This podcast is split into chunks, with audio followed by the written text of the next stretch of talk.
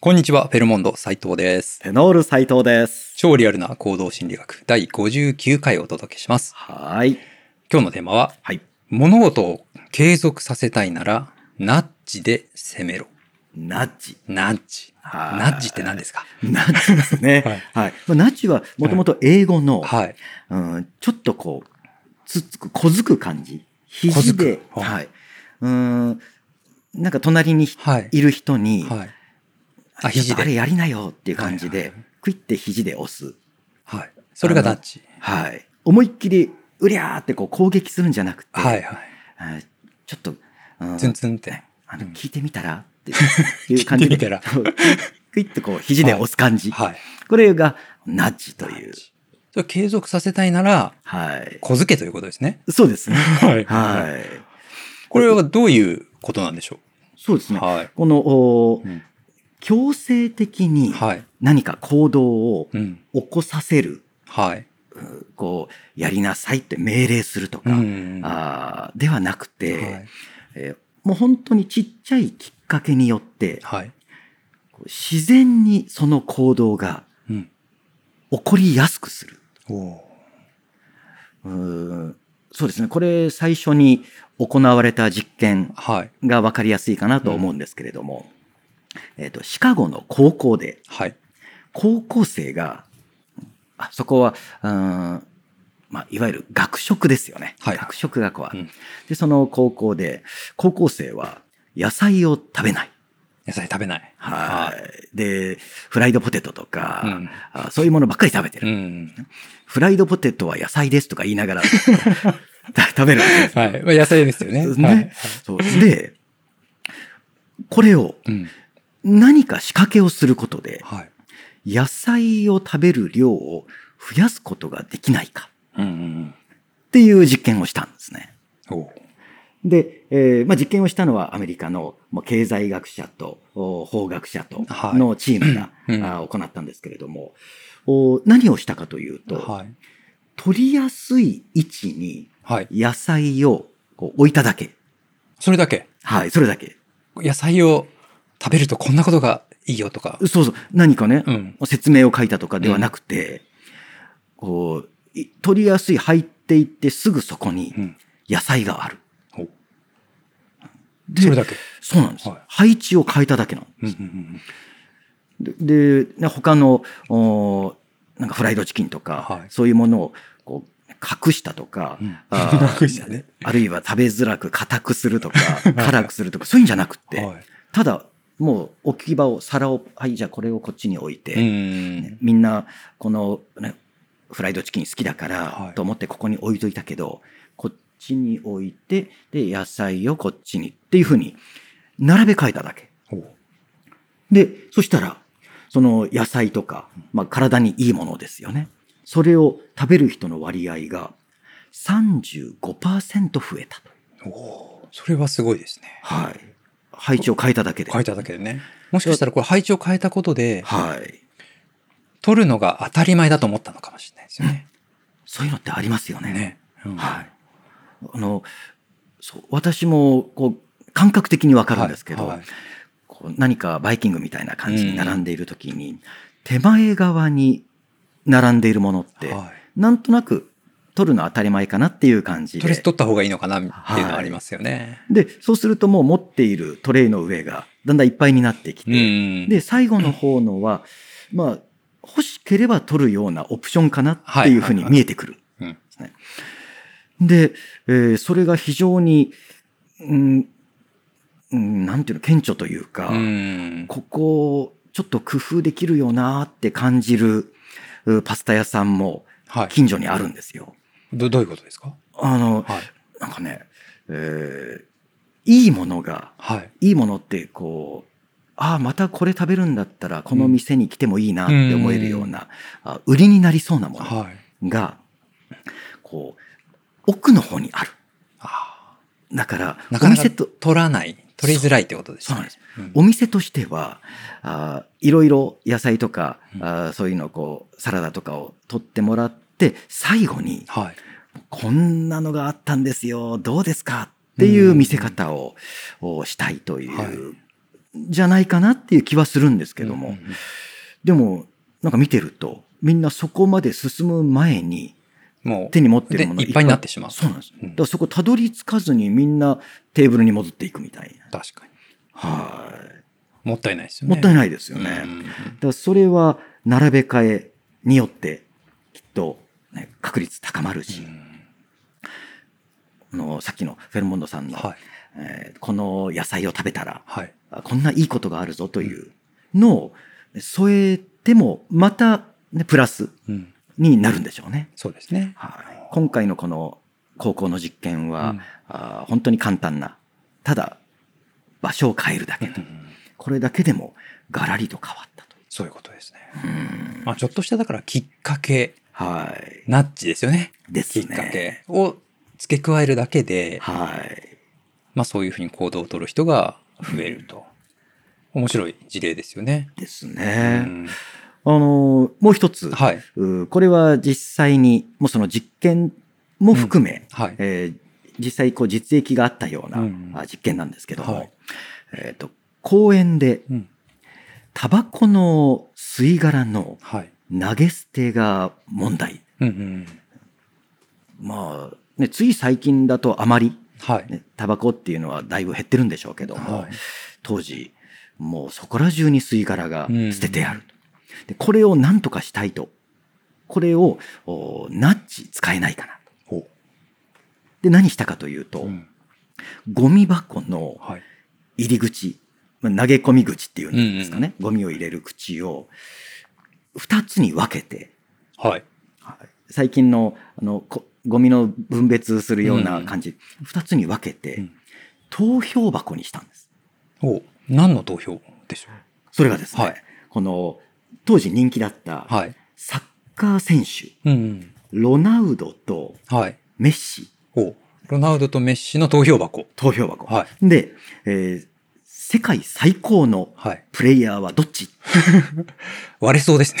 そうなんですはい。ね、だからわざとそういうものを選んだんでしょううね。ん。でかゴミ箱の片方にはロナウドって書いてあって、はい片方にメッシって書いてあはるい。で、ここに入れていいのは、この、吸い殻。うん。そうすると、みんな自分が吸ったんじゃないよう うなんタバコまで。探しに行く。そううんで、拾って、はい。自分がロナウドのファンだったら、はいはいはいはい一生懸命ロナウドの方に 入れていく。という、こう、実験と。なるほどな。これで綺麗になったという。はでこれを、おタバコのポイ捨てはいけません。い。うんっていうふうに、ね、書くとしたら、おね、ポイ捨てするような人は、そんな言うこと聞かないですようねん。。そうですね。いとやころが私、ゴミ箱の数を増やしたのかなと思ったんですよ。ああ、でもねそれもきっとナッジでしょうね。そう。かなと思ったんです。それの上を。 確かに。にそういう風にした方がは入れたくなる。い。ですね。ちょっとゲー。ム性もあるしね。はあーい。だから、ちょっと考えると、ストレートに、うんえー吸い殻はこちらとか、はい。あー吸い殻をその辺に捨てないでくださいとか、あるいは、あー捨てたら罰金これこれですみたう いんな。よくありますよね。はいもうそれがあもうそろそろ限界に来ていると、うん。ポイ捨て禁止って書いたらみんな守るようだったら世話はないんだけれどもそういうことですよね。ううんん。でそういう時にこのナッジというはい。自然にその行動が起こる、はい。無理強いしなくても起こるというそれを見つけるっていう のはね、これは大事やでっすぱより、ね。ね、頭を使う、うん。ね賢い方法ですよね。そうですねあの、このポッドキャストでも第1回に継続するコツっていうのがありましたけど、あ第1回はい。ありましたなね。ので、あの、そこでもはい少し、まあ、ナッジっぽいものをお話ししたと思うんですけど、はい。この、け自分がね、何かこう継続するうん。ことって結構大変なことが多いですよね。はい。今日いいやってやったらもう明日しなくなっなて、んかねもう3日目には何もしないみたいな。はい。これもこう何か物事を継続したいと思思った時には自分自身ではい。ナッチするのをいっぱい作っておくと、はい。まあ継続する確率っていうのは高まりますよね。ですね。はい。今、やっと思い出しましたけうど、んはい。その第1回のはい。時に、え体重計に乗る話しましたよあねあ、。そうですね。か朝、顔洗ったら、はい。振り向いたところに、置いておくという。うんうんうんこれもナッジですね。そうですよね。はい。あと、ね、テノールさん、釣りを朝釣りやるっていうね、はい。おっしゃってますけど、朝釣りに行くのって結構、いっかって思ったりはいしがちだと思うんですよね。はい。なんで、あの、枕元に釣り竿置いとくとかね、おーね。はい。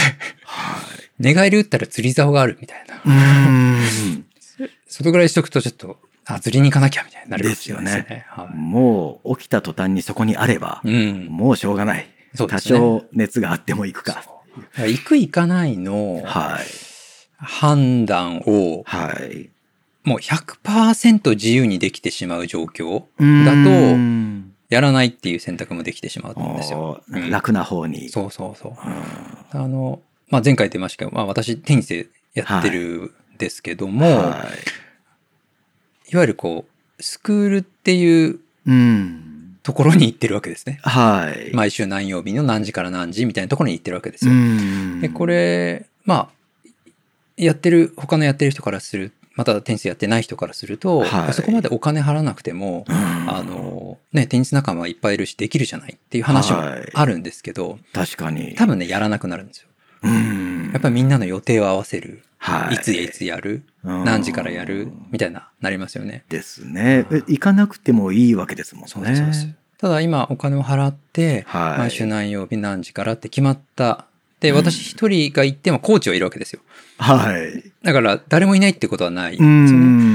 ん。そうする、まあもう、行くのが当たり前っていう状況を意図的に作ってるっていうのもありますあね、ー自分の中に。縛りですよ縛りだねか。らそこに、もちろん、もちろん行かないっていう選択肢も取れますけども、はい。まあ、普通は行くと。うんまあお金も払ってるし、はそいば行く。よっぽど何か体調が悪い時以外は行くっていうはい。のが、まあ当たり前にしておくから、うん。まあ未だにやってるのかなとは思いますね。ですよね。うんそれは大事ですよね。でもお金も使って、はい。こう自分を追い込んでおいて、うん。でちょっとこのお何かハードルがあったはい。時に、あでも、ね、毎日行ってるしとか、うんあーね、今月だってちゃんとお金払ってんだからそうそうっていうのでえいってこううん飛び越える、うんそういう仕組みを作っておくというそうですね。うん行かないと、あれ先週どうしたんですかとか言われるしな、うんみたいな。ですね。であーこれが完全にフリーだったらう、んもう行っても行かなくて誰にも何にも言われないっていう状況だと、なかなかね、ですはね。違う努力をしないといけなくなってくるんで、はい。まあ、そういうのを少しずつ作るっていうのもうん大事かなと思いますね。ですね。で、その時に、はいまあちょっとコツがあるかなと思うんですけど、はい。よくあの、報酬みたいなのを用意するっていうあるじゃないですか。あ、ありますね。で、あれは、はいほらよく会社とかでも、はい。給料を上げるからうーん。頑張れとか、はい。それでもう意味がないっていうことが結構確認されてますよね。はい。うん。だから全勉く、うん。ね、成績上がったらうん何買ってあげるっていうのも買ってあげるとか、うんそれよりもその物事自体に、はいこう、興味を持ってもらって、うんそれが楽しい、やりがいがあるって思ってもらう方がはるかに大事だと。というのがありますねね、うん分かってますもんね。なので、この変な報酬をはい。